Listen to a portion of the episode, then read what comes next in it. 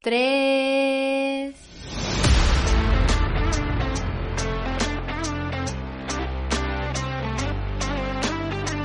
Bienvenidos al podcast de Lola Habla Sola, bienvenidos a mi podcast.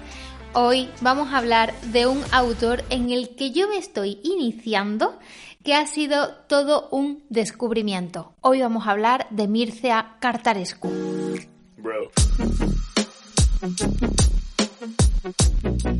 Y es que, aunque yo había oído hablar muchísimo de Cartarescu, debo reconoceros que es un autor que siempre me ha impuesto muchísimo. Es un autor al que le tenía un poquito de miedo. Pensaba que era un autor excesivamente exigente y que a lo mejor requería un momento de mucha atención por mi parte o en el que yo pudiese prestarle mucha atención a su literatura. Y nunca me había atrevido a adentrarme en, en Cartarescu y nunca me había atrevido a conocer bien la obra de este autor. He intentado conocerlo a través de un relato igual un poquito más accesible y la verdad es que me ha maravillado.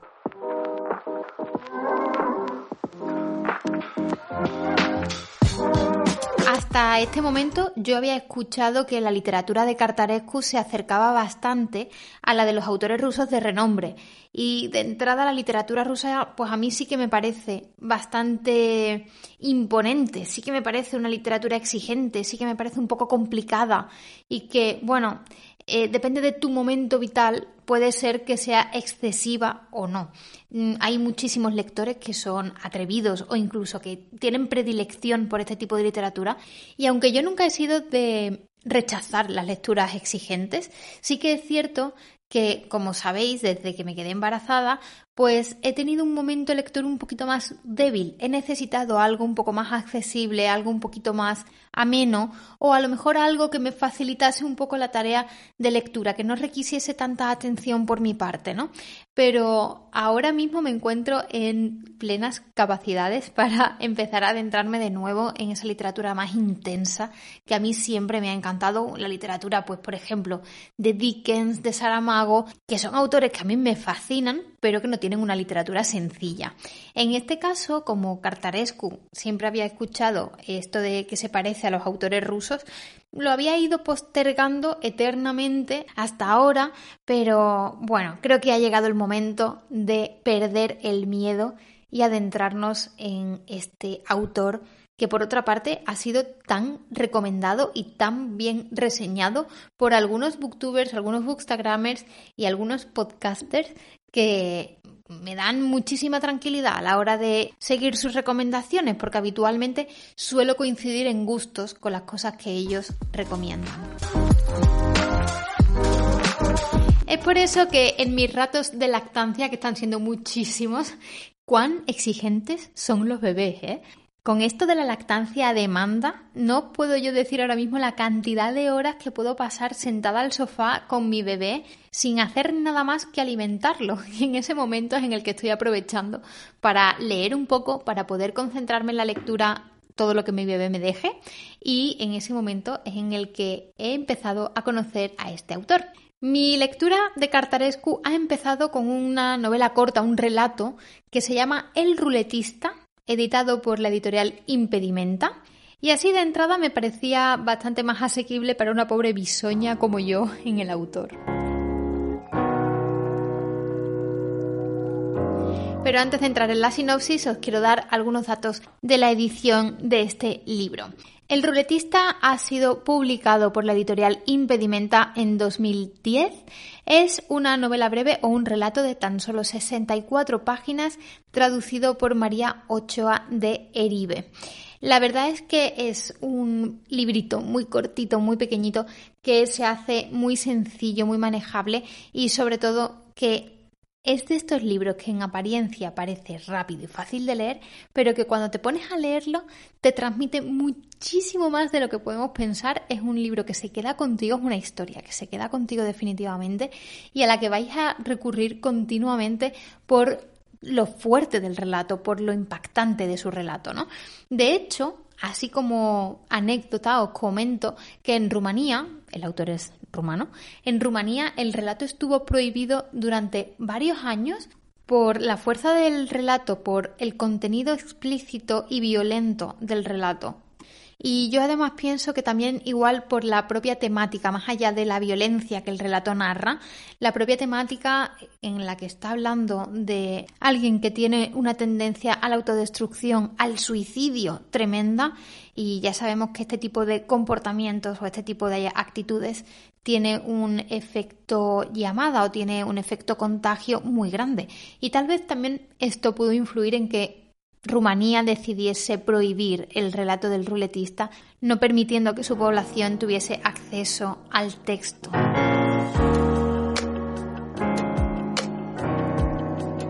Y entrando ya en sinopsis, el ruletista nos cuenta la historia de un hombre que participa de manera compulsiva en la ruleta rusa. Es en esta ruleta letal en la que él va tentando a la suerte, consiguiendo aparentemente convertir sus actuaciones en un show de inmortalidad y que ese show se convierte en un espectáculo que mueve masas. La gente paga por ir a verlo, la gente hace cola por ver el espectáculo y por ver cómo este hombre sobrevive una y otra vez a la ruleta rusa, ¿no? Y esta historia la conocemos a través de los ojos de un escritor obsesionado con este hombre, con este ruletista, obsesionado con su propia suerte y que vive de cerca eh, cada una de estas apariciones en público que hace el, el hombre que tienta a la suerte. Realmente este ruletista tan afortunado, y digo afortunado entre comillas porque es una persona que no para de buscar su propia muerte en cada uno de sus intentos, ¿no? Y para él tal vez el perder en la ruleta rusa, es decir, el sobrevivir a cada uno de sus intentos, sea una manera de perder o una manera de ser desafortunado, porque lo que va buscando o lo que el lector entiende durante todo el relato que esta persona está buscando es su propia muerte, acabar con su vida. Y hace un espectáculo de todos sus intentos de suicidio, los disfraza de aparente inmortalidad y vende su show a través de esta aparente inmortalidad, pero realmente lo que está buscando es que en algún momento el arma se dispare y consiga terminar con su propia vida.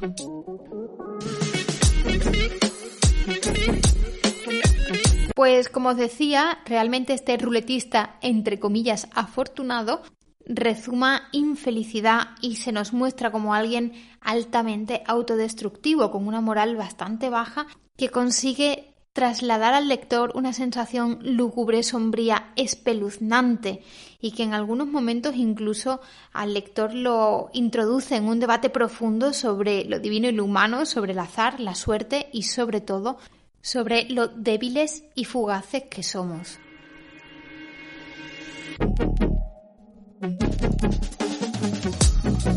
Por supuesto, también el debate gira en torno a cómo cada uno de nosotros puede interpretar la fortuna, cómo puede ser percibida de una forma totalmente diferente por dos personas distintas, aunque el hecho sea el mismo. Por eso decía antes lo de el ruletista entre comillas afortunado, porque para cualquiera de nosotros sería una fortuna estar continuamente tentando la suerte en cada uno de los de sus apariciones públicas, en cada uno de sus juegos a la ruleta rusa y que nunca saliese herido o que nunca falleciese teniendo a lo mejor el cargador de la pistola completamente cargado salvo un hueco, ¿no? Esto es algo que el lector también se plantea bastante cómo es posible que en tantos intentos no se dispare el arma y esa persona que parece muy afortunada realmente esté sintiendo que es completamente desafortunado porque lo que de verdad quiere es morir pues ya podéis ir intuyendo lo fuerte y lo intenso que es este relato, cómo el lector está en vilo continuamente para ver en qué momento falla en la ruleta, en qué momento la suerte a la que tanto está tentando finalmente se pone en este caso de su lado y le permite perecer en el intento y aunque sea un relato súper cortito en extensión, nos mantiene en vilo continuamente y te deja un mal sabor de boca, pero en el buen sentido, ¿no? Te deja esa sensación de haber asistido a la muerte de alguien en primera persona, esa sensación de incluso culpabilidad, de no poder hacer nada como lector para impedir su suicidio. Es un relato muy interesante, muy fuerte, al que os recomiendo que entréis en un momento en el que podáis prestar atención a cada uno de sus detalles, porque tiene muchos. Y además es una lectura deliciosa que se pasa rápido, amena y sobre todo que te deja con muchísimas ganas de conocer todo del autor.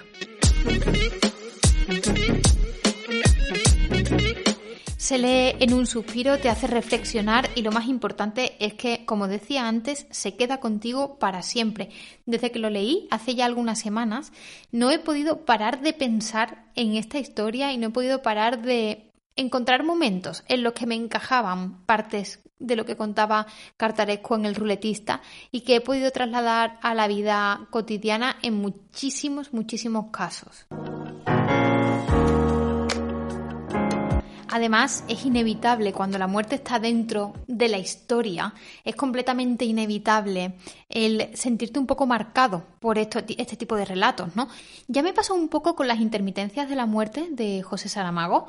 Creo que tengo un podcast dedicado a este libro que, por cierto, es una joya que os recomiendo muchísimo. Ya hace más de un año que lo leí y es un libro que no paro de visitar continuamente porque es tremendo. Porque a mi juicio ensayo sobre la ceguera le puso las cosas muy difíciles al resto de obras de Saramago. Fue como una obra maravillosa que lo tiene todo, es una obra perfecta.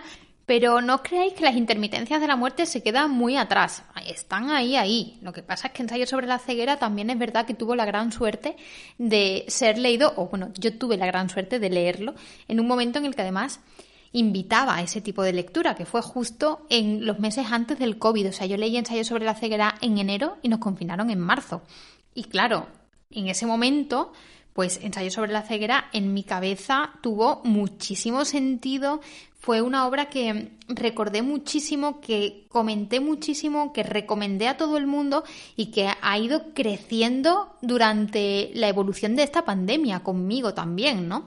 Pero Las intermitencias de la muerte es una obra tremenda a la que no puedo olvidar y que sobre todo me parece súper necesaria y súper recomendable porque hace una reflexión profunda sobre la manera de entender la muerte, sobre cómo nosotros nos enfrentamos a la muerte y sobre cómo puede presentarse ante nosotros en cualquier momento, pero también aborda un punto de vista diferente sobre la humanidad y es el punto de vista de la muerte. Hace una personificación de la muerte con sus sentimientos, con su manera de entender la vida que a mi juicio es magistral y nos ayuda a relativizar y a vernos con con otros ojos, ¿no? A ver nuestra manera de actuar o nuestra manera de reaccionar ante los acontecimientos que nos van pasando de una forma más objetiva y sobre todo desde el punto de vista de un ser que realmente no pertenece a nuestra misma especie. Pues bien, como os decía, en el ruletista nos volvemos a encontrar con esta vieja amiga, la muerte, y nos invita a retomar reflexiones antiguas. En este caso, las lecturas pasadas, todos los libros que un lector lee a lo largo de su vida, pueden ir nutriéndose con nuevas lecturas, ¿no? En el caso del ruletista a mí me ha pasado claramente que he ido entendiendo el relato y relacionando el relato con las intermitencias de la muerte continuamente y eso me ha hecho que lo adore aún más. Bien, pues es, como os he dicho, una obra que se lee en un suspiro y que espero que a raíz de la recomendación os adentréis en él. Yo por mi parte voy a intentar seguir leyendo a Cartarescu y creo que además va a ser un autor de estos que me invitan siempre a volver a él, ¿no? Como me pasa con Dickens, con Saramago o con Stefan Zweig, que son autores casa, autores familia. Son esos autores que cuando estás leyendo un libro suyo te sientes protegida, segura y que estás totalmente dentro de tu zona de confort. ¿Y vosotros habéis leído a Cartarescu? Si lo habéis hecho me va a encantar saber vuestra opinión y sobre todo saber con qué obra os habéis introducido en el autor. Yo creo que no he sido muy exigente con mi primera lectura de Cartarescu, veremos qué tal con las siguientes y estoy deseando, deseando encontrar una segunda obra que me siga conduciendo a lo largo de la trayectoria profesional de este autor y a lo largo de toda su obra. Dejadme en comentarios si tenéis alguna recomendación de autores parecidos a Cartarescu o no, o alguna recomendación de la siguiente lectura que debo hacer de Cartarescu. Yo estaré muy pendiente de esos comentarios para apuntar bien, tomar buena nota de todo lo que me digáis. Espero que este podcast os haya gustado. Si es así, ya sabéis que podéis darle al corazoncito y nosotros nos escuchamos la próxima semana. Os espero como siempre por mis redes sociales y hasta entonces, hasta el próximo podcast, espero que tengáis muy buenas lecturas. Nos escuchamos en el próximo podcast. Un besito a todos. Adiós.